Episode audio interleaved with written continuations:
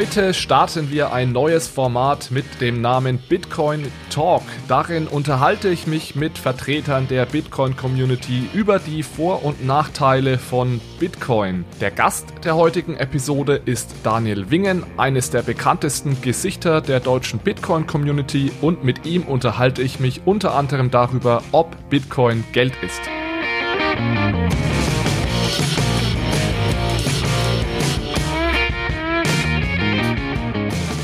Hallo zusammen und herzlich willkommen zu einer neuen Episode von Bitcoin, Fiat und Rock'n'Roll. Hier geht es um digitale Währungen, um unser aktuelles Geldsystem und um die großen Fragen rund um das Thema Geld.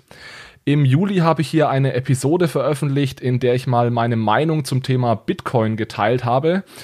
Wer da nochmal reinhören möchte, das war übrigens die Episode 43 vom 19. Juli.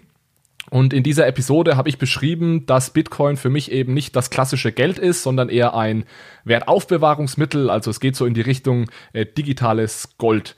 Und ich habe damals bereits in der Episode gesagt, dass ich mich über genau dieses Thema nochmal gerne mit einem Bitcoiner oder jemanden aus der Bitcoin-Community unterhalten möchte.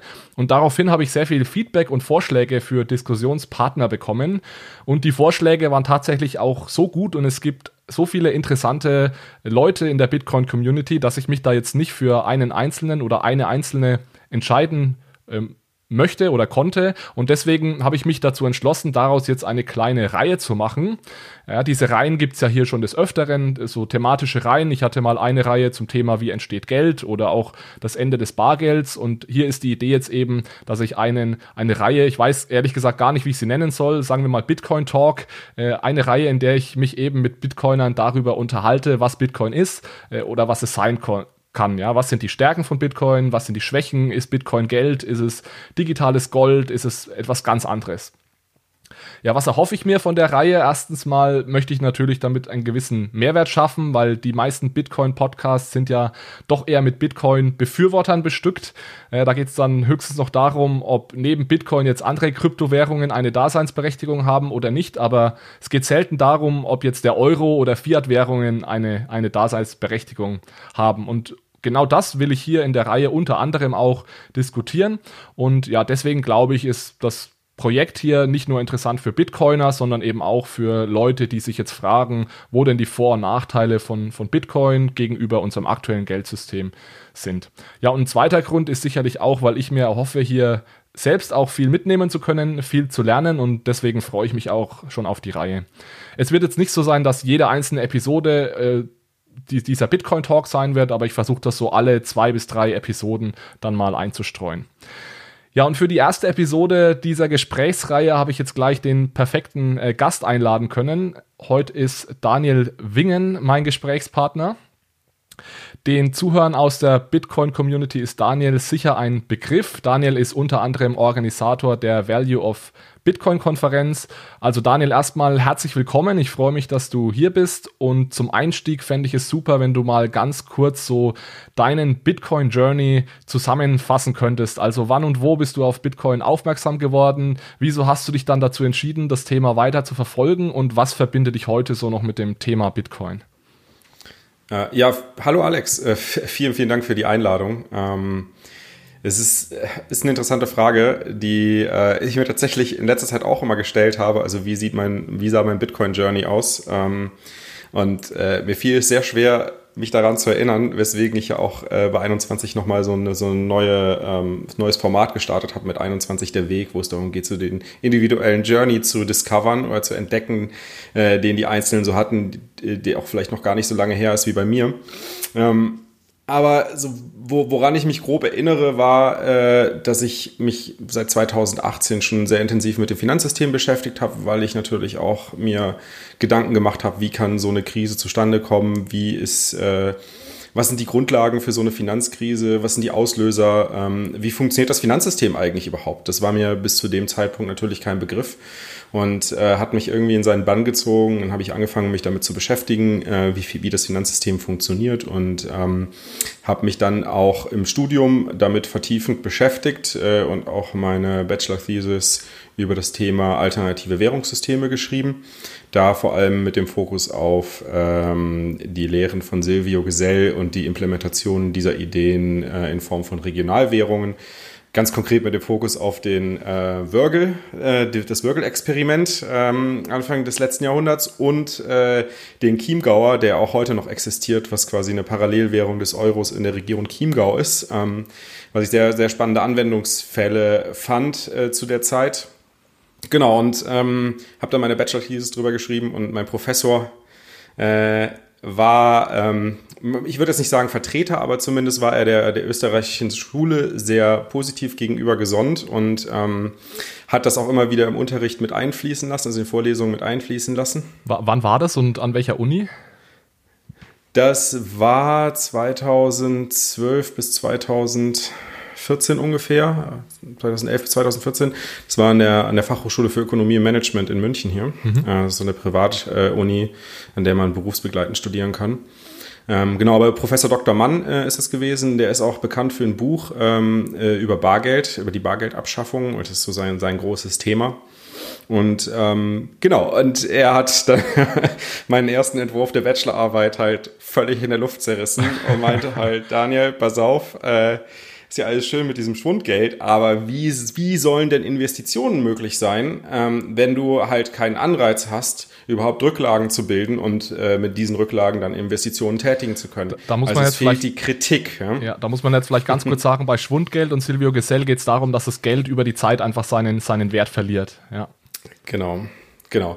Und das führt natürlich dazu, dass der Anreiz gegeben ist, halt das Geld möglichst schnell auszugeben. Also man wird quasi dafür bestraft äh, in den meisten Systemen, unter anderem auch beim Chiemgauer, wenn man halt am Ende des Monats das Geld nicht ausgegeben hat, was man am Anfang des Monats erhalten hat, ähm, dann verliert das, ich glaube, aktuell fünf Prozent ähm, an Wert. Nicht nur an Kaufkraft, sondern es wird quasi auch von der Menge her verringert in, in dem Fall. Und ähm, genau, das, das ist halt so dieser, dieser Anreiz des Sparens. Ähm, der, der hatte seiner Meinung nach gefehlt und äh, die Kritik an meiner Arbeit war eigentlich, dass keine Kritik an dem ganzen System vorhanden war. Ich das halt äh, in, in den Himmel hoch gelobt habe, äh, das Schwundgeldsystem. Und äh, er mich dann halt so auf ein paar Bücher aufmerksam gemacht hat, äh, unter anderem ähm, What Has Government Done with Our Money äh, von äh, Rothbard. Äh, das war eigentlich so das Erste, was ich gelesen hatte und äh, dann auch Mises und ähm, naja, da hat sich relativ schnell herausgestellt, okay, äh, meine Bachelorarbeit ist eigentlich völlig für den Eimer und ich kann sie wegschmeißen. ist aber auch noch interessant, dass du an so einer relativ kleinen Fachhochschule auf jemanden triffst, der tatsächlich Fan der österreichischen Schule ist, weil es ist ja nicht, nicht etwas, was man sehr häufig findet an Universitäten. Ja, das stimmt, das stimmt. Ich glaube, das ist, das ist vielleicht auch äh, für ihn einfacher gewesen, an einer äh, Privathochschule einen, einen Lehrjob zu bekommen. Es ist nicht nur ein Lehrjob, er ist ja auch sogar, ähm, ich weiß gar nicht, wie man das genau nennt, aber er ist irgendwie für den Bildungsbereich äh, Volkswirtschaft verantwortlich. Ja. Ähm, ich glaube sogar für, für ganz für deutschlandweit. Aber äh, genau, das, das äh, war auf jeden Fall faszinierend und mir war das auch vor, vor der Bachelorarbeit gar nicht so klar. Und nachdem ich mich dann natürlich damit beschäftigt hatte und ähm, dann halt festgestellt habe, okay, irgendwie der Aspekt des Sparens äh, wird tatsächlich bei Silvio Gesell komplett ausgeblendet und bei den Ideen von Schwundgeld. Aber was gibt's denn für Implementationen ähm, von Möglichkeiten halt, äh, oder was, wie kann man eigentlich einen Anreiz zum Sparen schaffen? Ähm, und äh, da war natürlich für mich relativ klar, ähm, ja, im Endeffekt musst du halt irgendwie, wenn du das Geld irgendwo hinlegst, äh, solltest du Zinsen bekommen entweder, also wie früher beim guten alten Sparbuch, ähm, oder es sollte halt zumindest irgendwie ein Investmentobjekt sein, was halt im Wert steigt, also in der Kaufkraft steigt sozusagen. Also im Idealfall halt wie ein gut funktionierendes Unternehmen, wo ich mir eine Aktie kaufe. Und ähm, Genau, und, und Aktien äh, und, und ähm, also ich meine, dass, dass das Finanzsystem so nicht funktioniert, dass halt die Kaufkraft steigt, äh, das äh, wusste ich ja zu dem Zeitpunkt auch schon und ähm, habe mich dann halt nach Alternativen auf die Suche gemacht und ähm, bin halt dabei auf Bitcoin gestoßen. Und dann hat mich aber tatsächlich bei Bitcoin zuallererst die Technologie gepackt. Also ich fand die Technologie unglaublich spannend, als ich das erste Mal Bitcoin auf dem Handy hatte und mir dachte so, hä, wie kann ich in digitaler Form Geld auf dem Handy haben? Ohne dass eine Bank involviert ist. Mhm. Wie kann das sein? Und ich bin dann eigentlich erstmal zwei Jahre lang komplett das, das technologische Rabbit Hole runter und habe dann auch angefangen, relativ viele Shitcoins zu traden. Das finde ich jetzt aber auch noch interessant, dass du ja als jemand, der jetzt keinen, du hast ja jetzt nicht Informatik studiert, trotzdem als erstes über die Technik dann dazu gekommen bist, weil ich, ich bin ganz klar über diese Geldseite, vor allem du hast mir jetzt gerade erzählt, du hast dich mit Geld beschäftigt und kommst dann mhm. zu Bitcoin und dich interessiert die Technologie. Das ist eigentlich sehr, finde ich jetzt sehr ja. ungewöhnlich. Ja, man muss vielleicht dazu wissen, dass ich halt in meiner Jugend mir selbst Programmieren beigebracht habe und mehrere okay. Webseiten ähm, also so für, für meine LAN-Partys, die ich damals organisiert habe, so Anmeldesystem, Sitzplatzreservierung, Turniersystem und sowas alles halt selbst gebaut habe. Alles klar, okay, also die Affinität war dann auf jeden Fall da. Ja. Genau. Und jetzt, jetzt heute, du hast es vorhin schon kurz erwähnt, du ähm, bist da bei die, in dieser Podcast-Truppe von 21 dabei. Du hast auch gerade schon erwähnt, dass ihr jetzt äh, eine neue, eine neue Reihe gestartet habt. So, ich glaube, mein, mein Weg heißt das, äh, wo, mhm. wo ihr mit, mit Bitcoin Bitcoin-Neulingen, nenne ich es jetzt mal, darüber redet, wie sie zum Thema Bitcoin gekommen sind und welche Stufen sie da so durchlaufen haben. Ähm, und genau. dann bist du ja noch in einem, hast ja noch mit, ähm, mit äh, Holger gemeinsam einen Podcast Konsens und Nonsens, da bist du ja auch ja. noch aktiv. genau. Und, und ich glaube, äh, was heißt ich glaube, ich weiß, du organisierst auch die Value of Bitcoin Konferenz. Vielleicht kannst du dazu auch noch ein, zwei Worte sagen, weil das ist, denke ich, ja auch so eine der bekanntesten und größten Konferenzen äh, zum Thema Bitcoin. Ja, zumindest professionellen Konferenzen. Also ich glaube, Bitcoiner-Konferenzen gibt es einige und äh, die Baltic Honey Badger in Riga ist da mit Sicherheit äh, bei den Bitcoinern eine der beliebtesten und auch bei mir. Ähm, die Value of Bitcoin Conference ist tatsächlich mehr halt so für die Finanzindustrie ausgelegt oder ähm, beziehungsweise, also die Idee ist ja auch so ein bisschen von der Bayerischen Landesbank gekommen, ähm, die ja halt äh, angefangen hat, sich mit Bitcoin zu beschäftigen und ich wollte schon immer ein Event im Bereich Bitcoin machen und ähm, dann haben wir halt zusammengefunden, weil sie halt eine Plattform brauchten, um halt ihre Recherche halt zu diskutieren, ne? also ihre Rechercheergebnisse zu, disku zu mhm. diskutieren und ähm, das halt in einem professionellen Rahmen. Das kannst du halt auf einer Baltikani Badger nicht machen, weil das ist halt mehr ein Festival, ne? ja, aber ich glaube. So für bullische Bitcoiner. ja, genau, aber ich glaube, das ist auch so ein bisschen die Stärke der Value of Bitcoin, dass es eben diese beiden Welten zusammenbringt und wahrscheinlich auch so ein bisschen der, genau. das Alleinstellungsmerkmal, der, zumindest so, soweit, genau. soweit ich da jetzt den Überblick über die Konferenzen habe. Genau, also die Idee ist natürlich, dass halt dort auch äh, Vertreter des, des klassischen Finanzsystems ähm, ihre Kritik an Bitcoin äußern. Ist immer schwer, halt Vertreter zu finden, die das System verstehen und dann halt auch valide Kritik äußern können. Ähm, aber das ist uns bisher ganz gut gelungen und ähm, äh, genau, die letzte Konferenz war digital und die ganzen Vorträge werden jetzt auch in den nächsten Wochen nach und nach auf YouTube erscheinen. Also natürlich komplett auf Englisch, ähm, ja. aber Value of Bitcoin einfach bei YouTube gucken, dann äh, findet ihr da die ganzen Vorträge. Sehr gut, ja. Ich verlinke das auf jeden Fall auch nochmal in den, in den Show Notes. Und was du gerade gesagt hast, das ist etwas, was mich auch tatsächlich ein bisschen stört, dass so aus der klassischen Finanzwelt, da gibt's und auch aus der akademischen Welt, zu der ich ja recht enge Verbindungen habe, da gibt es sehr wenige Leute, die sich äh, intensiv mit Bitcoin beschäftigen und auch auskennen. Es gibt jetzt immer öfter auch auf den klassischen akademischen Konferenzen mal Bitcoin-Paper, wo dann aus der Finanzseite rangegangen wird, aber das ist tatsächlich mhm. noch noch sehr, sehr wenig. Und ich, mich würde oft interessieren von jemandem, den ich kenne und den ich auch, ähm, ja, von dem ich eine sehr hohe Meinung habe, da dem würde ich gerne mal fragen, was hältst du eigentlich von Bitcoin? Aber die beschäftigen sich damit einfach noch nicht leider. Und ja, es ist natürlich auch verständlich, weil das Thema so komplex ist und die meistens keine Zeit haben. Aber ja, ich hoffe, dass das noch ein bisschen vorangeht und ja, dass man auch die wirklich die großen, großen Vertreter der Geldtheorie dann mal auf so eine, auf so eine Bitcoin-Konferenz einladen kann. Ja, absolut, weil ich meine, ähm, also das, der, der, der Grundgedanke hinter Bitcoin, der ist halt auch nicht so einfach zu verstehen und es braucht seine Zeit. Und das ist, glaube ich, aber auch das Spannende für viele Leute.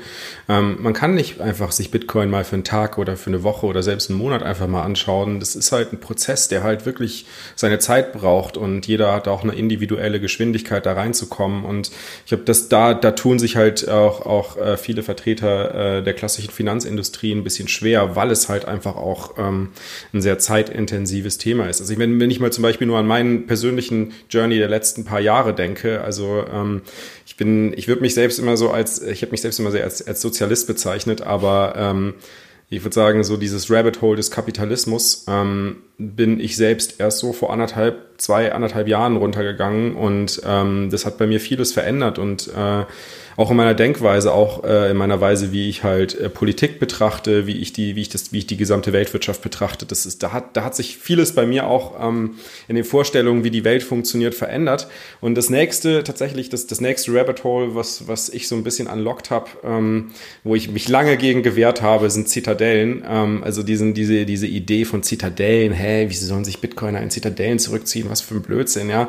Also wie dieses Bild halt auch gemalt wurde, ähm, mit dem konnte ich halt einfach nichts anfangen und ähm, äh, tatsächlich hat aber halt der, der, der Hintergrund oder Gespräche halt auch über Rechtssysteme und wie Rechtssysteme funktionieren ähm, und, und was überhaupt, äh, wie, wie überhaupt ein Rechtssystem Fuß fassen kann sozusagen, also dass es quasi eine Art Staat braucht, hat mich dazu geführt, dass halt Stadtstaaten tatsächlich etwas sehr, sehr Spannendes sind ähm, und auch äh, eine, eine faire globales Miteinander ermöglichen können auf Basis von Kapitalismus. Ähm, und das wiederum hat dann auf einmal bei mir dazu geführt, dass ich sage, hey, Zitadellen, gar keine so schlechte Idee, ne? Nur halt nicht so, wie man sich das halt so früher aus den Computerspielen vorstellt, dass die Leute halt in so Schlössern sich zusammen äh, verbarrikadieren, sondern halt Zitadellen mehr so in Form von äh, Free Private Cities sozusagen. Ne? Ja. Und das ist halt so, ich glaube so, das ist halt ein Journey, den, den, den halt jeder Bitcoiner ähm, auf unterschiedliche Art und Weise in unterschiedlichen ähm, ja, Situationen und, und Erfahrungen halt durchspielt und manche verstehen das eine halt ein bisschen früher, äh, manche brauchen für das, für das andere halt ein bisschen länger und, und jeder hat auch so seinen eigenen Weg oder wie, wie Gigi das so schön auch auf der Value of Bitcoin Konferenz in seinem einführenden Vortrag gesagt hat, irgendwie, ähm, es gibt viele Einstiegsmöglichkeiten in das Bitcoin Rabbit Hole und es gibt viele Stationen, die jemand durchlaufen kann, aber irgendwie am Ende führen doch alle Wege wieder zurück zu Bitcoin. Glaubst du, dass sowas wie, wenn wir jetzt von Zitadellen sprechen, was dich am Anfang auch eher abgeschreckt hat oder auch mhm. generell, dass, dass diese Bitcoin-Community zu einem Stück weit, zu einem großen Stück weit auch so ein bisschen aus der Anarcho-Szene entstanden ist oder das einfach sehr zugänglich ist für Leute, die aus der Szene kommen, dass das so ein bisschen abschreckend wirkt für Neulinge und in Anführungszeichen für Normalos, ja, die jetzt gar nichts mit, mit, mit, mit solchen Szenen zu tun haben? Absolut, absolut. Also äh, definitiv. Und bestes Beispiel ist auch eigentlich die, die erste Podcast-Aufnahme für 21 der Weg. Äh, da haben wir den Tom interviewt und ähm, Herr Tom äh, hat gesagt, böser, böser Kapitalismus, kann ich gar nicht nachvollziehen, ganz schlimme Sache. ähm, und äh, da hat man wieder gemerkt, so, also, was er über Bitcoin gesagt hat, das hat halt so viel Sinn ergeben, hat verstanden, also man hat gesehen, er hat, hat Bitcoin halt auch wirklich verstanden. Ähm, aber Bitcoin ist halt so vielschichtig und er hat halt nur einen Aspekt halt von Bitcoin verstanden und das, was, was ihn am meisten interessiert hatte zu dem Zeitpunkt, ja. war halt äh, den Kaufkraftverlust irgendwie zu vermeiden. Ne? Einfach, wo parke ich, wo parke ich mein Vermögen? Das war halt so, so sein Hauptaspekt und ähm, so was für Auswirkungen Bitcoin auf die Gesellschaft hat und, und welche Einflüsse in, im Falle einer äh, Hyper-Bitcoinization ähm, halt auf die Gesellschaft ähm, ja, ähm, passieren. Das, äh, und, und, und auch, ob das was Positives oder Negatives ist, da hat er noch gar nicht drüber nachgedacht. Ne? Ja. Ja, deswegen auch Journey. Ähm, und der eine ist eben schon ein bisschen weiter, der andere braucht noch mehr Zeit. Lass uns doch jetzt mal äh, ans Eingemachte gehen. Es soll ja heute so ein bisschen auch als, als Antwort auf, auf, wie gesagt, meine letzte Episode oder diese Episode, in der ich über Bitcoin gesprochen habe, gehen. Und da habe ich ja vor allem darüber gesprochen, was ist denn Bitcoin? Also was ist so das mein Bitcoin-Narrativ? Mhm. Und da ging es ja vor allem auch um die Frage, ist Bitcoin jetzt Geld oder nicht? Und du hast schon gesagt, du hast dich in deinem Bachelor schon mit, mit Geldtheorie beschäftigt. Deswegen habe ich das auch vorhin ernst gemeint, als ich gesagt habe, du bist der perfekte Gast heute für diese Episode, denn wir wollen ja vor allem auch über Geld reden, was Geld ist. Und das wäre jetzt auch so meine erste Frage. Bevor wir jetzt darüber reden, ist Bitcoin Geld? Vielleicht erstmal an dich die Frage, was ist denn für dich Geld? Mhm. Ähm, also Geld, ähm, also ich würde sagen, Geld ist tatsächlich, ähm, wie soll man sagen, dass der äh, auf, auf Englisch, jetzt müssen wir versuchen, möglichst deutsch zu bleiben. Also ich, ich streue auch immer wieder äh, englische Begriffe ein, also das ist nicht so schlimm. The most sellable good, ähm, also das, das am, am besten ähm, oder das liquideste, das liquideste Gut, äh, was wir haben. Ähm, äh, oder was, was die Menschheit kennt sozusagen, wobei man da natürlich auch wieder vorsichtig sein muss, weil normalerweise, wenn man das halt nimmt, dann entstehen halt eigentlich diese, diese, diese typischen drei Kennze äh, Kennzeichen von Geld, die man sich näher anschauen kann, halt dieser Gedanke des äh, Werttransfer, der Gedanke der Wertaufbewahrung und der Gedanke der, ähm, des Wertmaßstabs sozusagen. Ne? Das sind ja so diese drei typischen Geldeigenschaften, die man nennt. Da bin ich ein bisschen, bisschen vorsichtig, weil ich glaube, Wertaufbewahrung ist das gleiche wie Werttransfer, nur dass halt die Komponente Zeit hinzukommt, ähm, weil ich transferiere immer Geld, nur ähm, verzögert sich quasi der Transfer und dann wird das ganz gerne als, ähm, als Wertaufbewahrung bezeichnet, wenn dieser ähm, wenn diese Verzögerung des eingehenden Transfers und des outgehen, rausgehenden Transfers halt quasi über mehrere Jahre hinweg äh, stattfindet ähm, dann spricht man gern von Wertaufbewahrung, aber im Endeffekt ist es eine Zahlungs-, äh, also es ist halt eine, ein Werttransfer, der da stattfindet. Äh, und auch ein Werttransfer in die Zukunft. Ne? Also man kann es auch sehen, es ist halt ein Werttransfer in die Zukunft. Okay, das verstehe ich jetzt, äh, weil das gerade. Das ist so der eine Aspekt. Ja, weil gerade, also. Und der, Ganz kurz ja. noch zu, zu, der Aussage. Also, das verstehe ich, wenn du sagst, sagst ein Werttransfer in die, in die Zukunft, aber natürlich dann für dich selbst. Ja, und das Tauschmittel hat ja immer, ist ja immer ein Tausch mit jemand anderem und du tauschst Geld gegen, genau. gegen Gut, ja. Also ich sehe da schon noch einen Unterschied zwischen Tauschmittel und Wertaufbewahrung, nochmal um das klar zu machen. Tauschmittel heißt, ich tausche das Geld von mir aus Bitcoin gegen ein Gut und Wertaufbewahrung heißt, ich transferiere meine Bitcoin, die einen gewissen Wert haben, in die Zukunft. Also diese Zeitkomponente genau, verstehe ich, aber ich tausche mhm. die ja in dem Moment gegen kein, gegen kein Gut, das ich konsumieren möchte, beispielsweise. Genau, das ist, das ist, ich glaube, das ist sicherlich so ein Aspekt, also wo ich auch am Anfang Schwierigkeiten hatte mit meiner Arbeit, ähm, dieser Aspekt Zeit, äh, der wird halt ganz gerne ähm, ignoriert von, von Volkswirten. Und ich, ich glaube, was halt wichtig ist zu berücksichtigen, dass halt zwischen einem, äh, zwischen einem ich, ich erhalte ähm, Geld und ich gebe es wieder aus, also ich tausche es halt gegen was anderes. Eigentlich, Geld ist ja immer so, so ein Tauschgut sozusagen. Ne? Ich, ich habe etwas, was jemand anderes haben möchte, tausche ich es also gegen Geld ähm, und dann habe ich das Geld und tausche es halt wiederum gegen was anderes, was ich haben möchte. Aber zwischen diesen beiden, zwischen diesen beiden Tauschen, äh, Tauschvorgängen ist immer ein Zeithorizont dazwischen. Ne? Dieser Zeithorizont kann eine Sekunde sein, sehr unwahrscheinlich, aber ähm, da kann ein Tag dazwischen liegen, da kann ein Monat dazwischen liegen, da kann ein Jahr dazwischen liegen, da kann auch Jahrzehnte dazwischen liegen. Ne?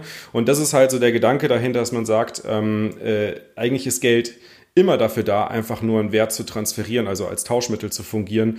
Nur halt der Abstand zwischen denen der Tausch stattfindet, ähm, der wird halt immer ganz gerne ignoriert. Weswegen halt Store of Value oder, oder Wertaufbewahrung halt im Endeffekt der, der Tausch, äh, also zwei, Tausch, zwei, zwei Tauschvorgänge sind, zwischen denen einfach Zeit liegt.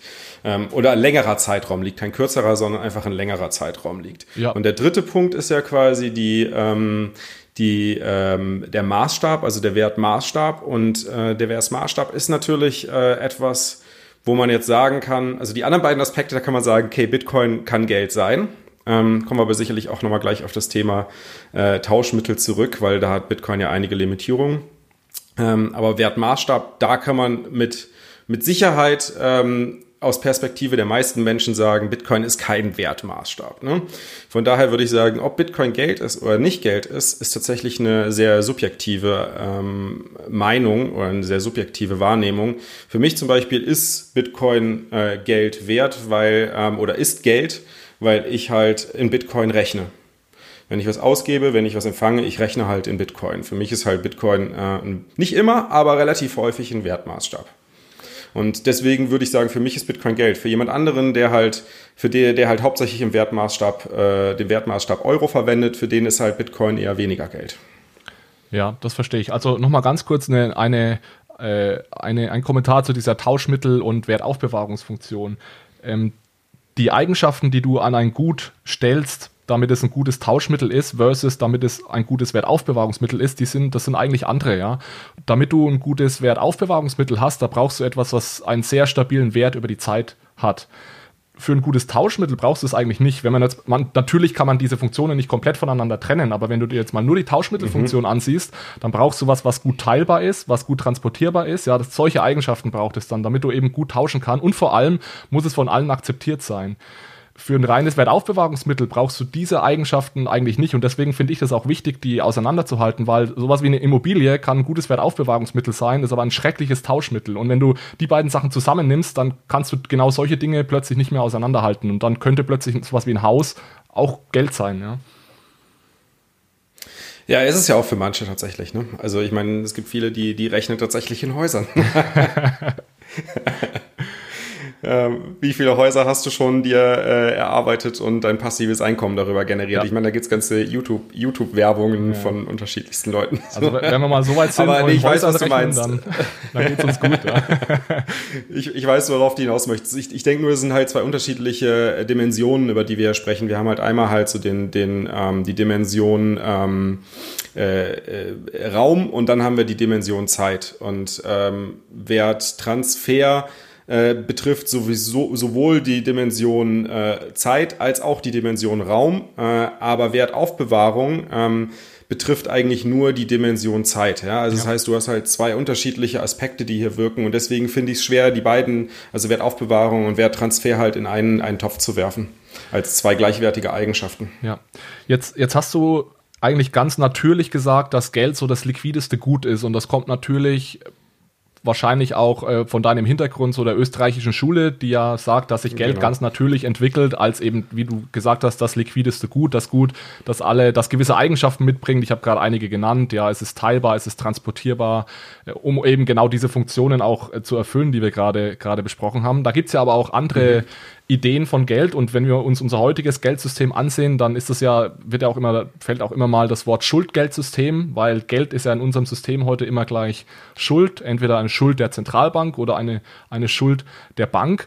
Und es gibt ja auch, ich weiß nicht, ob du dieses Buch kennst von äh, David Graeber, irgendwie Debt 5000 Years oder so, also Schulden 5000 Jahre. Und das ist ein Anthropologe und der hat sich mal angesehen, wie Leute früher eigentlich ähm, bezahlt haben oder trans transferiert haben, ja, Werte transferiert haben. Und seine These ist, dass bevor es noch zu diesem klassischen Geld kam wie Gold oder Muscheln oder wie auch immer, haben Menschen ja eher in so, ja, wie gesagt, Zitadellen oder kleinen Communities gelebt. Und da war es ganz mhm. oft so, dass du eigentlich mit Schulden bezahlt hast. Das heißt, da ist kein Geld geflossen. In der Schuld von jemandem standest, ne? Genau, ja. Du hattest, du hast demjenigen, man kann fast sagen, einen Gefallen getan, ja, und der wusste dann, mhm. er muss dir wieder was zurückgeben. Oder es wurde irgendwelche Striche in ein Stück Holz eingeritzt und das waren dann deine Schulden und die hast du dann irgendwann wieder, wieder zurückgezahlt. Genau. Aber das ist für mich ja eigentlich auch Geld. Also ich meine, wenn halt die Schulden äh, gegenüber anderen Menschen, also sie brauchen natürlich einen Wertmaßstab. Ne? Also wie bemisst du diese Schulden? Mhm. Das ist, glaube ich, so da die, die, größte, die größte Herausforderung gewesen zu der Zeit. Und ähm, mit Gold ist es ist wahrscheinlich viel einfacher gewesen, Schulden zu bemessen, ähm, weil du halt einfach was, was Greifbares hattest, was halt äh, nicht, äh, nicht ver, wie soll man sagen, von, der, von den Eigenschaften her nicht veränderbar ist, während hingegen ähm, die frühen, die frühen Aufkommen von Geld in Form von Tabellen Tabellen, wo halt die Schulden festgehalten wurden, halt so ihre Schwierigkeiten hatten, da einen vernünftigen Maßstab äh, darzustellen. Deswegen, also ich würde sagen, das ist halt so, äh, im Endeffekt Schulden sind ja auch Guthaben, ne? Also ja. ist, ich würde das jetzt, ich würde das frühe Schuld, Schuld, also das Geld, was auf halt so, ich, ich stehe jemand bei jemandem in der Schuld, halt nicht unbedingt als Schuldgeldsystem sehen, weil das, was wir heute als Schuldgeldsystem betrachten, ist im Endeffekt, dass es eine zentrale Instanz gibt, die halt äh, quasi sagt, hey, ich gebe dir Geld ähm, dafür möchte ich halt irgendwie eine Sicherheit in Return haben. Aber ähm, ich mache das nicht nur mit dir, sondern auch noch mit äh, zehn anderen. Und von allen anderen, von allen möchte ich aber fünf Prozent Zinsen zurückhaben. Das heißt, ich fordere eigentlich mehr Geld zurück, als ich überhaupt ausgeben, ausgegeben habe. Und ähm, das trifft natürlich jetzt hauptsächlich die Zentralbank, aber kaskadiert sich natürlich auch nochmal dann, äh, wenn die Geschäftsbanken auch wieder Kredite vergeben, weil da haben wir das gleiche Problem wieder, dass halt immer mehr, immer weniger Geld ausgegeben wird, als halt von den äh, Geldgebern halt zurückverlangt wird wird. Und das ist halt das, was, was ich persönlich, ähm, und ich glaube, da würden mir wahrscheinlich viele zustimmen, als, als echtes Schuldgeldsystem äh, bezeichnen würde. Mhm. Ich, ich glaube ehrlich gesagt, dass wir jetzt, wo du so ein bisschen darüber gesprochen hast, inwieweit du Bitcoin für Geld hältst, dass wir da gar nicht so sehr weit auseinander liegen. Denn ich bin auch der Meinung, dass es fürs das subjektive Empfinden einiger Leute sein kann, dass für, für die oder den oder diejenige Bitcoin äh, Geld ist. Und wenn du sagst, dass du in Bitcoin rechnest, dann äh, glaube ich dir auch absolut, dass für dich Bitcoin Geld ist. Und was natürlich. Nicht immer, nicht immer, nicht ne? Immer. Aber, aber manchmal auch in Häusern. Ähm, ja? Es gibt genug Situationen. nein, nein, also ich meine, es gibt genug äh, tagtägliche Situationen, wo halt einfach der Wertmaßstab Euro viel, viel mehr das, Sinn macht und auch einfacher zu handhaben ist. Ne? Das, das ist logisch. Und ich, ich glaube, man muss auch aufpassen, dass dieses, diese Funktionen, die du genannt hast, das ist natürlich auch nicht schwarz und weiß. Also es ist nicht so, dass du entweder hat ein gut 100% Tauschmittelfunktion oder null, sondern es mhm. ist auch irgendwo dazwischen. Und es gibt ja auch Bereiche, wo Bitcoin heute schon äh, auch diese Recheneinheitsfunktion erfüllt. Ja, ich meine, wenn du dir alle, alle Cryptocurrency-Preise werden normalerweise in Bitcoin äh, notiert. Ja, und deswegen. Genau ist, ist, es nicht, ist es nicht schwarz und weiß, ja. Ich, ich würde Bitcoin eben erst als Geld bezeichnen, wenn es wirklich in großem Maßstab, und das kann ich selbst nicht genau definieren, ab wann es für mich soweit wäre, ja, aber in, in ausreichendem Maße eben diese Funktionen erfüllt, weil ansonsten, wie gesagt, müsste man jetzt heute auch sowas wie Zigarettengeld nennen, weil die erfüllen diese Funktionen mhm. auch in einer gewissen Art und Weise. Zumindest im Gefängnis. Zumindest im Gefängnis, ja, da, da noch umso mehr, ja. Genau. Nee, aber was du gerade eben angesprochen hast, was ja heute auch ganz gerne als Geld bezeichnet wird, ist ja quasi auch, ähm, wenn es halt Legal Tender ist, also quasi äh, gesetzlich vorgeschriebenes Zahlungsmittel ist. Und da ähm, verlassen sich ja auch viele bei der Argumentation drauf, dass Bitcoin gern Geld ist, weil es halt nicht als gesetzliches Zahlungsmittel äh, sozusagen vorgeschrieben ist und damit niemals Geld werden oder sein ja, kann. Ja. Das ist natürlich, da kommen wir später sicherlich auch nochmal dazu, das ist natürlich auch ein sehr unfairer Vorteil, den die heutigen Fiat-Währungen besitzen, ja, dass sie einfach vom Staat natürlich definiert werden als, das ist das gesetzliche Zahlungsmittel. Lass uns vielleicht erstmal noch auf einen Punkt kommen, den ich in, in der letzten Episode oder in dieser Episode, wo es um Bitcoin ging, erwähnt habe. Und das war ein, ein Problem, das ich bei Bitcoin sehe, ist, dass Bitcoin eben zumindest in der Main Chain nicht wirklich skalierbar ist. Und deswegen eben zumindest mhm. der originale Bitcoin nicht wirklich als, als Geld fungieren kann. Also es ist technisch gar nicht möglich, dass Bitcoin zu, zu einem großflächig genutzten äh, Zahlungsmittel wird. Ja, ähm, ist, ist definitiv ein valider Punkt und äh, hat auch seine, seine Berechtigung. Ähm, oder sagen wir mal, diese, Einschränkung, dass halt die Anzahl an Transaktionen, das ist ja das, was du ansprichst, die möglich sind auf der Bitcoin-Blockchain halt sehr gering sind. Also wir reden hier von aktuell so um die sieben bis acht Transaktionen pro Sekunde, wobei man natürlich auch wieder vorsichtig sein muss, weil Transaktion ist nicht gleich Transaktion, weil eine Transaktion kann auch Dutzende oder hunderte Transaktionen äh, beinhalten, weil eine Transaktion immer viele Inputs und viele Outputs haben kann. Klar wächst die dann ähm, die Transaktion in der Größe und nimmt mehr Platz in der Blockchain ein, aber gleichzeitig äh, ist es trotzdem effizienter, als wenn ich halt diese Transaktionen als separate einzelne Transaktionen in die Blockchain reinschreiben werde. Das heißt, man hat ja schon so einen Effizienzzugewinn äh, und ähm, das wird halt durch neue Technologien auch nochmal ähm, optimiert, dass du, du kannst halt äh, trotz dass du halt mehrere Transaktionen in einer bündelst, ähm, kannst du halt dafür sorgen, dass halt der, äh, der Platz auf der Blockchain äh, trotzdem im Ver Verhältnis relativ gering ist, also quasi Komprimierung der, der Transaktionen. Das ist quasi wie wenn man, wenn man sich halt so einen, so einen Automotor anschaut äh, vor 50 Jahren und heute. Ähm, von der Größe her hat sich da eigentlich nicht getan, eigentlich ist der kleiner geworden, aber was passiert ist, ist halt so, der Motor ist effizienter geworden und hat dadurch halt mehr, mehr, ähm, mehr Energieoutput sozusagen. Und das ist halt das, was bei Bitcoin auch versucht wird zu, zu machen. Und der Grund dafür ist eigentlich ähm, relativ simpel, aber trotzdem schwer zu verstehen, ähm, weil wenn man die Blöcke vergrößert und halt einfach mehr Throughput, also mehr, mehr, mehr äh, Transaktionen ermöglicht, dann haben wir ein Problem bei der äh, also haben wir ein Problem, die, das zu Zentralisierung, äh, dass das Ganze zu Zentralisierung führt, weil es halt schwieriger ist für Individuen halt die Regeln des Netzwerks durchzusetzen äh, über ein Direktmandat sozusagen. Man muss dann halt einen, äh, einen jemanden beauftragen, die Regeln durchzusetzen, so jemanden wie zum Beispiel Blockchain Info oder halt ähm, einen, einen anderen Blockchain Explorer oder halt äh, die Infrastruktur hinter der Hardware Wallet, die halt für einen die Regeln sozusagen durchsetzt, während man hingegen, ähm, wenn man quasi selbst das Mandat der Regeldurchsetzung in die Hand nimmt, da muss man halt seinen eigenen äh, Voll, Voll, Vollknoten, sagen wir mal das deutsche Wort, Vollknoten betreiben. Und um Vollknoten betreiben, einen Vollknoten zu betreiben, das sollte, äh, und das ist halt so der Gedanke dahinter, möglichst günstig sein, damit halt möglichst viele Leute das machen können und damit halt die Regeldurchsetzung nicht von wenigen Playern durch, äh, durchgeführt wird, die halt dann Regeländerungen auch einfacher herbeiführen können, sondern halt von einer möglichst großen, breiten Masse ähm, an, an, und das ist natürlich wichtig, an Bitcoin-Haltern ähm, durchgeführt wird, damit halt eine Regeländerung so gut wie unmöglich wird. Es sei denn, es macht halt absolut unter allen Umständen Sinn und der Hauptgedanke dabei ist halt, diese Zahl 21 Millionen aufrechtzuerhalten, ohne dass ähm, jemand hingehen kann oder eine Gruppe von Personen hingehen kann und dort halt ähm, die Regeln äh, verändern kann sozusagen. Und ja, das ist ein Nachteil, ganz klar. Es führt zu einem Nachteil der Transaktionsdurchfluss ist dadurch geringer und, und äh, das äh, führt natürlich zu dem Problem, was du gerade angesprochen hast, es wird nicht jeder auf der, auf der Welt nutzen können ja. oder wird nicht jeder auf der Welt eine Transaktion auf der Bitcoin-Blockchain positionieren können. Nochmal noch mal kurz für mein Verständnis zu dem, was du gerade gesagt hast. Also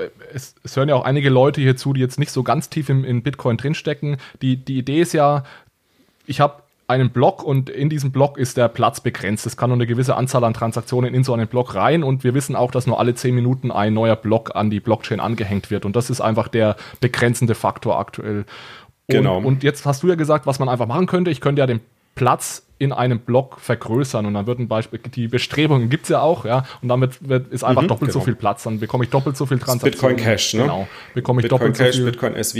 Genau, bekomme ich doppelt so viel Transaktionen beispielsweise in einen, in einem Block unter. Und was du jetzt sagst, ist, ähm, ein ganz wichtiger Teil des, der ganzen, des ganzen Bitcoin-Netzwerks ist es ja, dass möglichst viele Leute daran teilnehmen und sich diese Blockchain auch immer herunterladen und überprüfen, läuft da, geht da alles mit rechten Dingen zu. Das sind die, die Vollknoten. Genau. Und, und äh, da, was du jetzt sagst, ist, wenn man, wenn man diesen Blockplatz vergrößert, dann wird ja auch die Blockchain, die ich mir da runterladen muss, immer größer. Und Storage Space ist teuer. Und wenn ich den jetzt Storage ist gar nicht das Problem, sondern halt äh, Rechenleistung und auch, auch Datendurchsatz. Ne?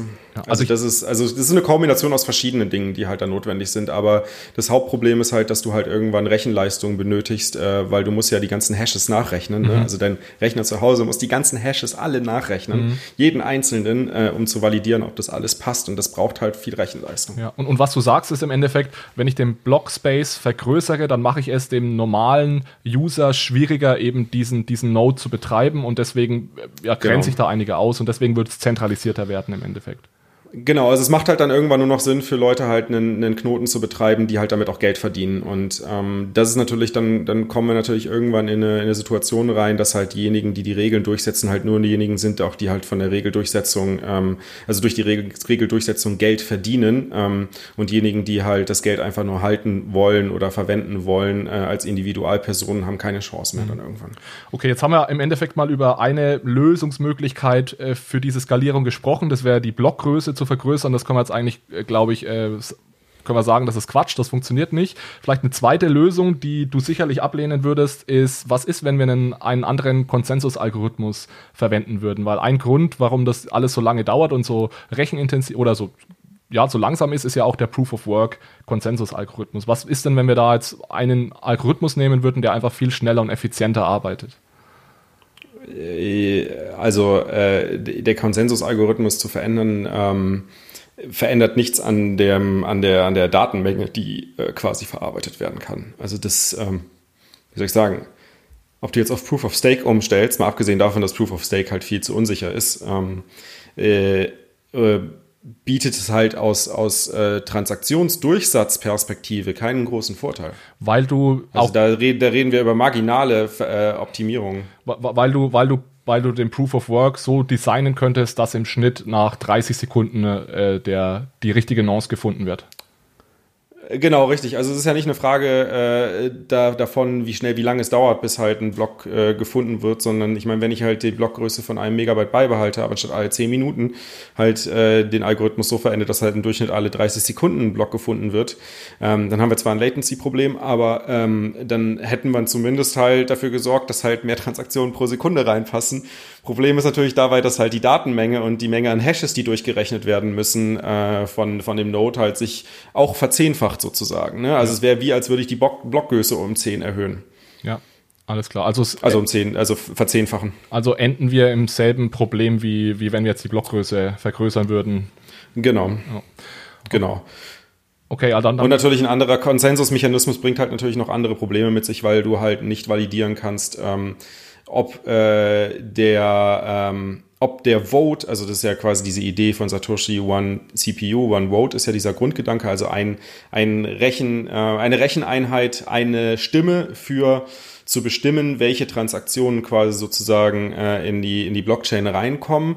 Äh, ist ja im Endeffekt, äh, wie soll man sagen, es geht im Endeffekt ja darum, halt eine zeitliche Reihenfolge zu schaffen. Es, wir, wir kennen keine sichere Methode, als halt über den Beweis der Arbeit halt äh, ein, ein Voting zu schaffen, weil wir haben ja keine Identitäten auf der Blockchain. Ne? Du kannst ja nicht sagen, hey, ich bin meiner XY, ich halte hier meinen meinen Ausweis hoch ähm, und das bin ich und äh, damit kann ich nicht mich selbst nicht kopieren, sondern ähm, im Internet könnte ich ja sagen, hey, ich, ich lade halt irgendwie 10, starte 10 oder 20 oder 100 Computer und habe damit halt mehr Möglichkeiten halt äh, die Validierung für einen Block zu gewinnen als äh, jemand, der nur einen Computer gestartet hat und keiner kann irgendwie äh, oder damit kann kann ich quasi äh, das Netzwerk übernehmen ähm, ohne dass mich jemand daran hindern kann, beziehungsweise jeder andere kann das auch machen. Das heißt, wir haben keinen, keinen Nachweis über die Identität und wir brauchen irgendwie Nachweis über, die, über eine Identität, also irgendwie sowas wie, da hat jemand etwas gemacht, ähm, da, da steckt halt etwas dahinter um halt sicherzustellen, dass halt diese sogenannte äh, Sybil Attack ähm, nicht stattfinden kann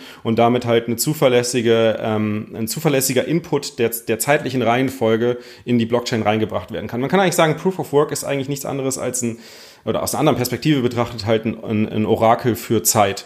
Weil das Internet kennt keine Zeit, das muss sich halt auf Zeit, äh, du musst, Computer und Maschinen müssen sich halt immer auf Zeit von extern verlassen, also auf eine zentrale Instanz, äh, die halt die Zeit vorgibt. Und ähm, das wenn man das bei Bitcoin machen würde, würde es zum Problem kommen, weil diese zentrale Instanz könnte halt manipulieren. Und das wird halt quasi durch Proof of Work komplett verhindert. Und wenn du sagst Orakel für Zeit, dann meinst du, es schafft ein Agreement darüber, in welcher Reihenfolge die Transaktionen aufgetreten sind. Genau, richtig. Ja. Und es ist aber entsteht tatsächlich auch so etwas wie eine globale, nicht manipulierbare, unveränderbare Zeit. Und das ist auch einer der Gründe, warum ähm, wir bei 21 auch die Podcasts immer mit der Blockzeit anfangen. Und die ja. Blockzeit ist sozusagen die Blockhöhe.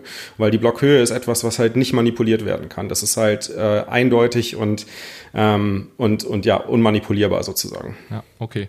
Also dann haben wir jetzt mehr oder weniger äh, weder die Blockgröße zu vergrößern hilft uns, der Konsensusalgorithmus hilft uns auch nicht, um, um Bitcoin effizienter nee. zu machen.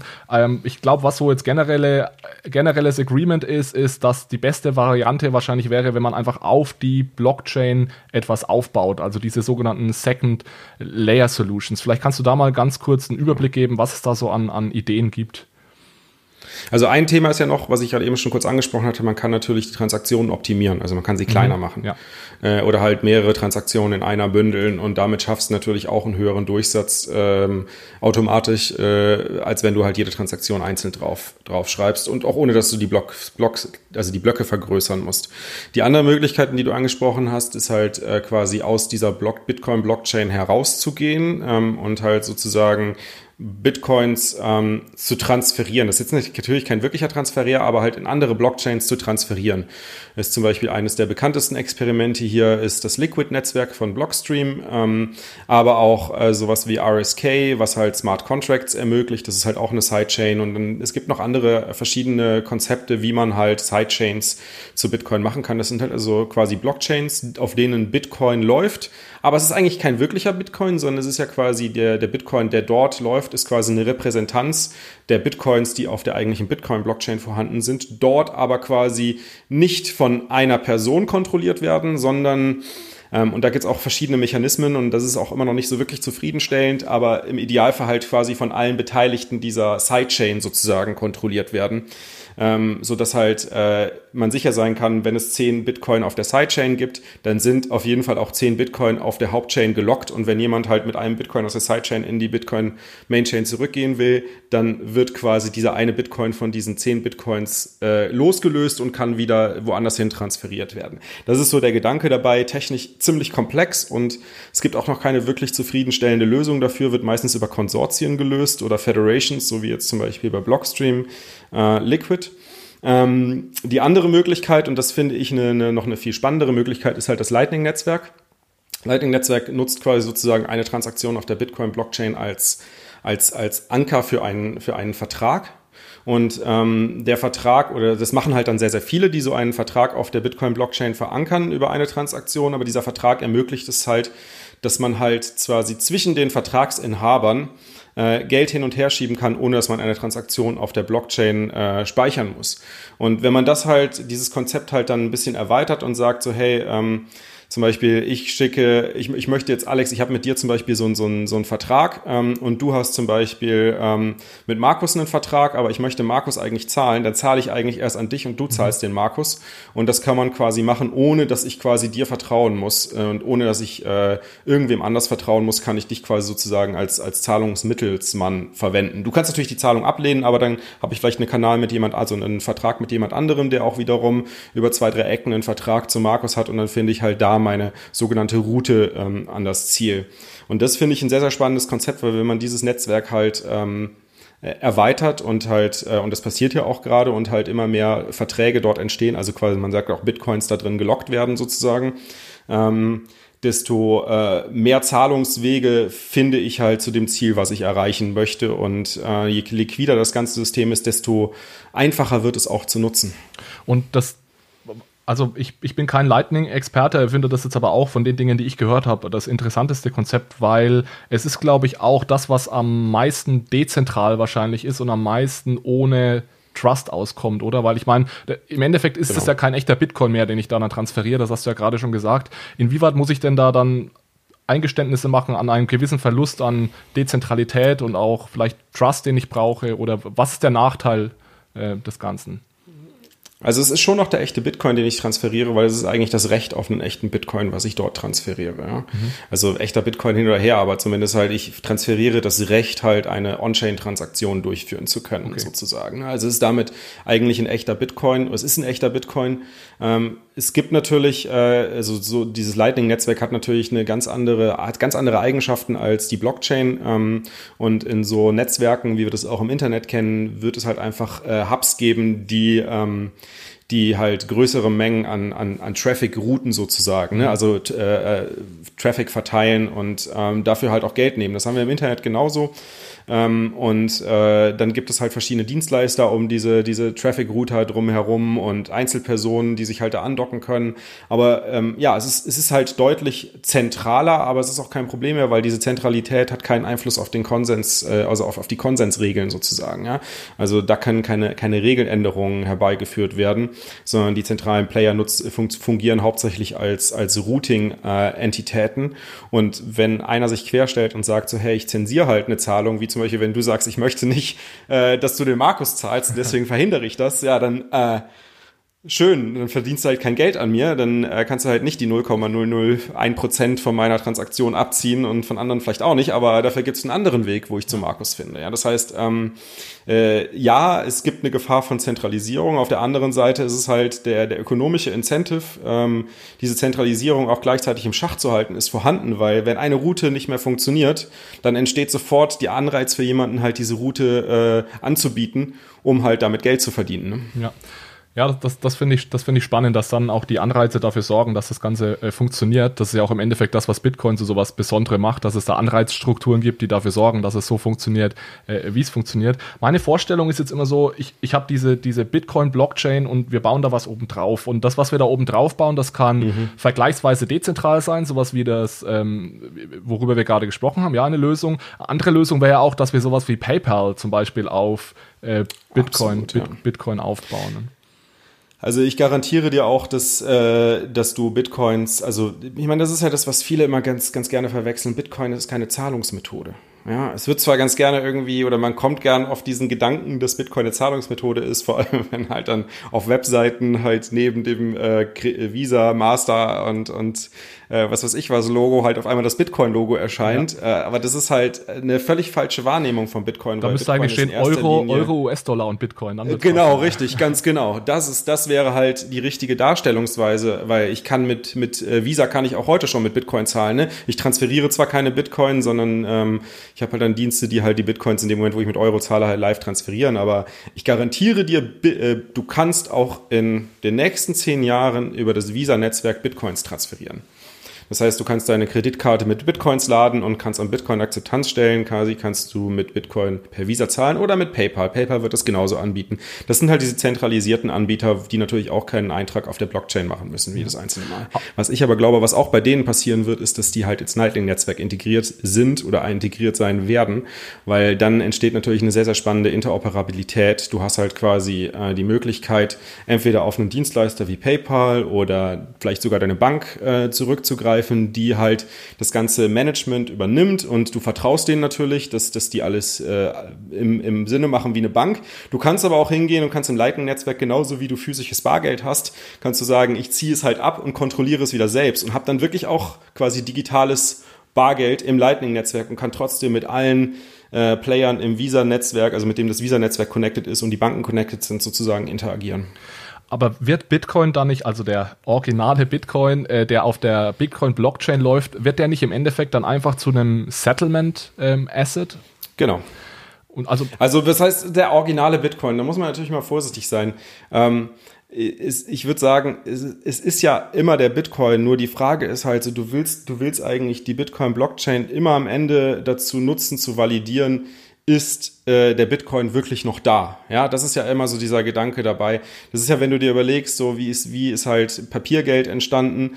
Ähm, klar, die Leute, die Leute war es halt irgendwann zu anstrengend, Goldbarren durch die Gegend zu schleppen äh, oder Goldmünzen. Das ist halt einfach zu schwer und gerade größere Mengen an Geld. Also liegt man sie bei einer, hinterlegt man sie bei einer Bank, der man vertraut.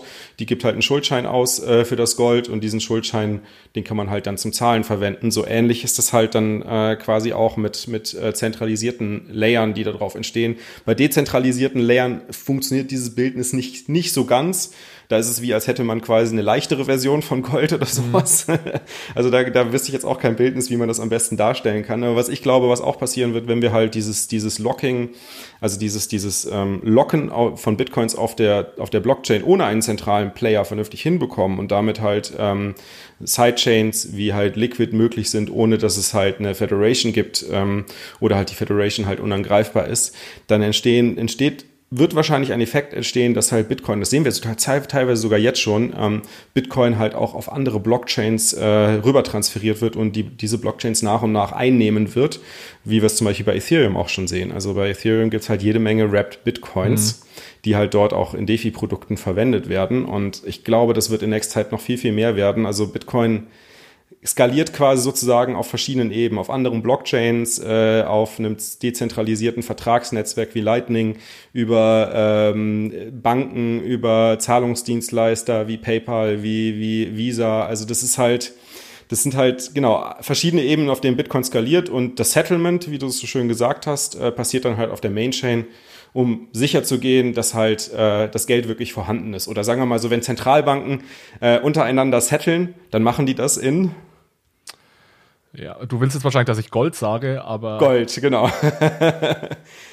Ja, finales Settlement, finales Settlement auch zwischen Staaten findet momentan in Gold statt, weil das halt einfach das, das, äh, der, oder sag mal, das gut ist, was halt nicht kompromittierbar ist, was halt den meisten Trust hat. Ich meine, es spielt mir in die Hände, dass du das sagst, weil das ist ja genau das, ich, was mein Narrativ von Bitcoin ist, ja, dass es eben Gold ist, dass es dieses Settlement gut ja. ist. Und es, es wird ja eben immer es wird auch immer teurer werden, wahrscheinlich auf der, auf der Main Chain zu, zu transferieren, weil es kommen erstens mehr Nutzer, zweitens mhm. fällt dann auch irgendwann der Block Reward weg und so weiter. Das heißt, die Transaktionsgebühren werden höchstwahrscheinlich steigen.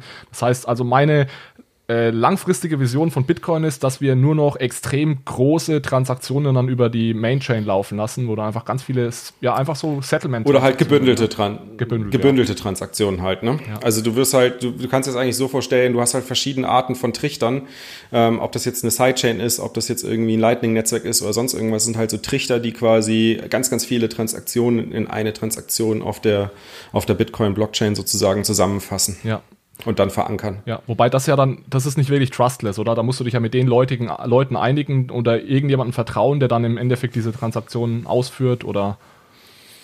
Genau, also jedes, jede, mit jedem Aspekt, außer beim Lightning-Netzwerk vielleicht, also beim mhm. Lightning-Netzwerk würde ich sagen, da stimmt es nicht, aber bei allen anderen äh, Lösungen, wo du dich weiter von der Bitcoin-Blockchain entfernst, entsteht natürlich ein gewisser Trust, den du halt in diese Entität oder in diese Entitäten halt stecken musst, ja. ja.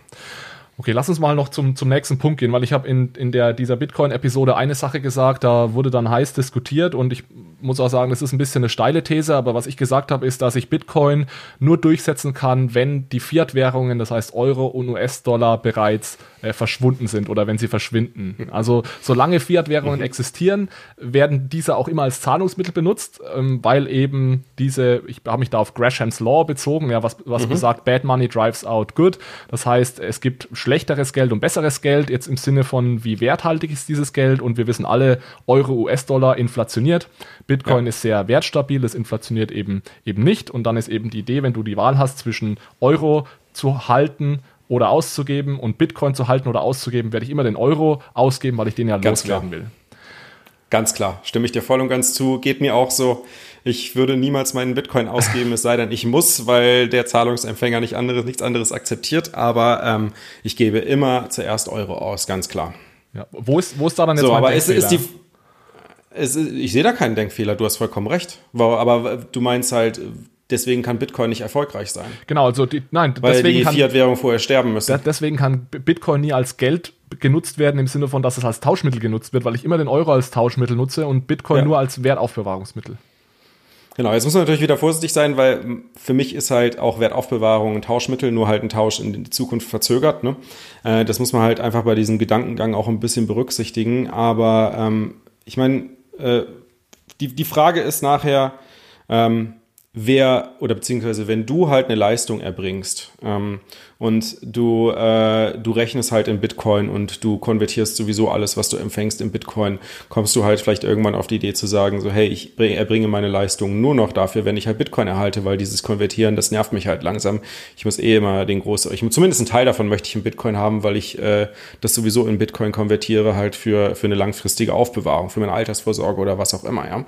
Ähm, aber äh, ich, äh, wie soll man sagen, ich die, das ist auch das, wo, wo ich so ein bisschen Schwierigkeit mit habe, was ja auch so die, die Vertreter von Dash und Bitcoin Cash äh, alle so promoten, ist halt so, damit eine, damit eine, eine Kryptowährung erfolgreich ist und wirklich halt als sich durchgesetzt äh, oder als etabliert halt gelten kann, muss sie als Zahlungsmittel in, äh, in großer breiter Masse akzeptiert werden. Und das sehe ich überhaupt nicht so. Mhm. Ähm, ich sehe, der, der, der größte Nutzen von einem harten Geld ist tatsächlich in der Wert liegt in der Wertaufbewahrung. Und ähm, je mehr Leute halt das erkennen und halt die ihre, ihren Wert halt in diesem in dieser Geldform aufbewahren wollen, also quasi ihre Cash Balance, also ihre, ihre wie man Barreserven, ne, ist ja der deutsche Begriff dafür, glaube ich, ihre Barreserven sozusagen in Bitcoin aufbewahren wollen, desto mehr entsteht halt auch dieser Drang, ähm, Bitcoin als Zahlungsmittel zu empfangen weil ich halt sowieso einen Teil davon äh, in Bitcoin konvertieren würde. Und äh, klar, irgendwann kommt dann natürlich eine Situation oder diese, dieser, dieser Swap, wo dann auf einmal halt ich dazu gezwungen bin, an meine Barreserven als Bitcoin ranzugehen, anstatt auf meine Barreserven an Euro, weil ich halt auf einmal ähm, bei einem Anbieter halt nur noch in Bitcoin zahlen kann, weil er sagt so, hey, ich möchte, möchte keine Euros mehr haben oder keine Dollars mehr haben oder was auch immer. Ähm, das, das ist so, so, sagen wir mal, meine Herangehensweise. Und das ist auch, glaube ich, kein, kein, kein Prozess, der, oder das ist, das ist halt kein, kein, kein 1-0-Szenario, mhm. ja, 1 oder 0-Szenario, sondern das ist halt ein, ein gradueller, langwieriger Prozess, ähm, der auch davon abhängt, wie viele Leute für sich selbst entdecken, dass Bitcoin eine gute Wertaufbewahrung bietet. Ja, ich glaube, das war auch so ich glaube, dein Kollege Markus hat es geschrieben auf Twitter. Ähm, es war auch so seine Argumentation, dass es ja vor allem auch davon, nicht nur da, darauf ankommt, was ich als Käufer ausgeben möchte, wenn ich sage, ich möchte gern Euro ausgeben, sondern es gibt ja auch den Verkäufer, der ein gewisses äh, Zahlungsmittel verlangen kann. Ja, und ich, ich vermute genau, einfach, ich, richtig. ja, ich, und das ist, der Punkt ist valide, ich, ich würde da einfach entgegnen, ähm, das stimmt, der Käufer kann, der Verkäufer kann von mir als Käufer verlangen, dass ich in Bitcoin bezahle. Ich möchte da aber dann irgendwie einen Rabatt, sonst würde ich meine Bitcoins nicht hergeben. Ja.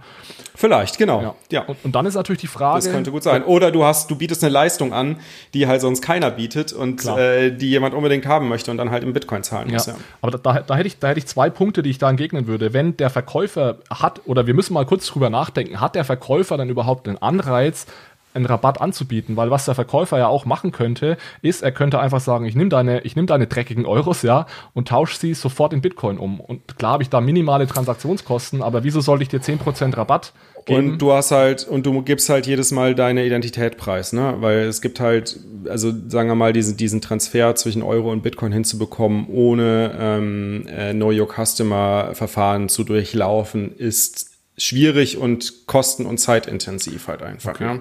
Und das um, um, umgehst du halt natürlich mit einer direkten Bitcoin-Zahlung, weil dann funktioniert es wieder wie Bargeld. Ja. Zumindest wenn du über Lightning-Netzwerk und über, äh, über On-Chain-Zahlungen gehst. Wenn du natürlich äh, die Zahlung über einen ähm, Drittanbieter, also eine Bank oder PayPal oder, oder Visa machst, dann äh, ist diese Transaktion natürlich schon zu deiner Identität oder zumindest zu der Identität des Zahlers ähm, äh, halt äh, geknüpft. Ja. Das, das ergibt Sinn, ja. Ein zweiter Punkt, der mir dazu einfällt, ist, dass es natürlich so ist, dass der Euro gewissermaßen einen sehr ungerechten Vorteil gegenüber dem Bitcoin hat, weil es einfach gesetzliches Zahlungsmittel ist. Das heißt, theoretisch könnte ich auch es ist jetzt äh, vielleicht ein bisschen konstruiert, aber ich könnte sagen, ich kaufe von dir etwas als Verkäufer, du möchtest eigentlich Bitcoin, aber ich gebe dir einfach keine Bitcoin. Sagen wir mal, ich mache einen Rechnungskauf, ja, wenn du das anbietest und weigere mich dann mhm. im Endeffekt in Bitcoin zu bezahlen, dann kannst du eigentlich nichts machen. Das Einzige, was du machen könntest, ist mich, mich verklagen und ich muss dir dann eine Strafe nee. zahlen und die darf ich in Euro zahlen am Ende. Nee, nee, ähm, du kannst halt vom Kauf zurücktreten, ne? Also vom Verkauf zurücktreten. Äh, oder beziehungsweise der Vertrag kommt eigentlich nicht zustande. Wenn du dich halt von Anfang an äh, bei dem Tauschhandel ganz klar auf das Zahlungsmittel äh, Bitcoin einigst, und das ist wichtig, Zahlungsmittel, nicht Zahlungsmethode. ähm, wenn du dich auf das Zahlungsmittel Bitcoin einigst, dann äh, kommt halt der Vertrag zustande. Und wenn eine der Parteien halt nicht zustimmt, dann kommt der Vertrag halt einfach nicht zustande. Das Hauptproblem, was wir halt beim gesetzlichen Zahlungsmittel haben, ist, dass halt die Steuern ähm, in diesem gesetzlichen Zahlungsmittel gezahlt werden müssen. Und ähm, die lassen sich halt auch in vielen Bitcoin-Transaktionen, vor allem halt, wenn sie mit Unternehmen stattfinden, halt nicht verhindern. Denn die Unternehmensbücher zumindest müssen sauber sein. Privattransaktionen oder Privatgeschäfte machen ist was anderes. Ähm, aber sobald du halt mit einem Unternehmen interagierst, hat dieses Unternehmen die Verpflichtung, halt die Steuern in Euro zu bezahlen. Und deswegen, glaube ich, ist auch die größte Schwierigkeit, Unternehmen zur Adoption von Bitcoin zu treiben. Und es wird auch super, super lange dauern, bis Unternehmen Unternehmen wirklich Bitcoin adaptieren, äh, zumindest in der Form, dass sie halt Bitcoin tatsächlich auch verwenden, weil alle, die momentan Bitcoin adaptieren, machen das halt nur als Zahlungsmethode, nicht als Zahlungsmittel. Äh, das heißt, in dem Moment, wo halt die Bitcoin-Zahlung stattfindet, werden sie auch im Hintergrund automatisch direkt in Euro transferiert und in Euro aufbewahrt für das Unternehmen. Ja. Okay, dann lass uns mal, weil die Zeit ist schon recht fortgeschritten, noch zur, zur letzten These kommen. Die habe ich in, in dieser Episode nur ganz am Rande angesprochen, aber ich weiß, dass du dich sehr gut damit auskennst und es ist ein, ein wichtiger Punkt und auch ein Kritikpunkt, den man oft hört.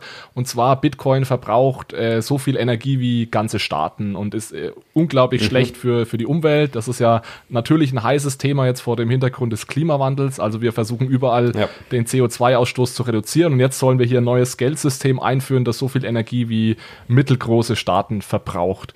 Was würdest du ja. dieser Kritik entgegnen? Ja, äh, absolut gerechtfertigt. Also ich meine, ähm, Bitcoin verbraucht unglaublich viel Energie ähm, und es wird auch noch mehr werden. Es wird noch deutlich mehr werden. Also Bitcoin wird noch so viel Energie verbrauchen, das können wir uns momentan noch gar nicht vorstellen. Dieser Energie, Bitcoin hat einen unglaublichen Energiehunger. Ähm, das Problem dabei ist halt, es wird nicht zu stoppen sein. Es wird keiner aufhalten können. Es ist, es ist nicht mehr zu stoppen, weil äh, mit, jeder, mit jedem weiteren Nutzer, der Bitcoin adaptiert, steigt der Energiebedarf von Bitcoin, um halt äh, die Absicherung des Wertes halt sozusagen zu gewährleisten. Ja, du könntest doch das Mining, das Mining verbieten einfach. Ja, und dann machst du es halt, also erstmal Mining so einfach zu verbieten geht halt auch nicht, weil Mining kannst du halt in der Walachei äh, in Buxtehude starten, äh, in, in einem Keller oder sonst irgendwas, ja.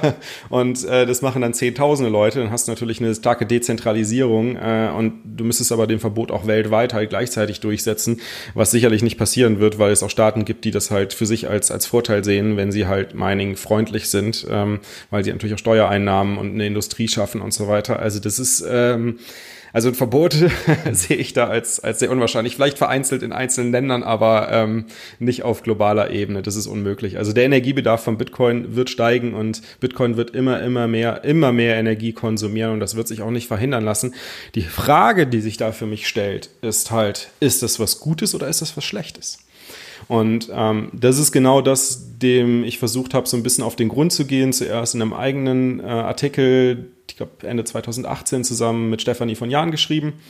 Ähm, und dann auch nochmal Anfang des Jahres zusammen mit äh, dem Philipp Sandner von ähm, dem Blockchain Center in Frankfurt äh, nochmal eine aufgearbeitete Version, wo auch noch jemand von N NWBW dabei war, also ein deutschen Energieversorger.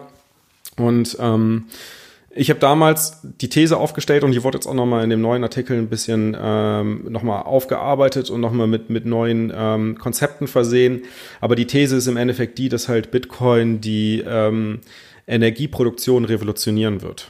Weil der Gedanke ist halt dabei, dass Bitcoin sucht halt nach der günstigst verfügbaren Energie, am günstigsten verfügbaren Energie.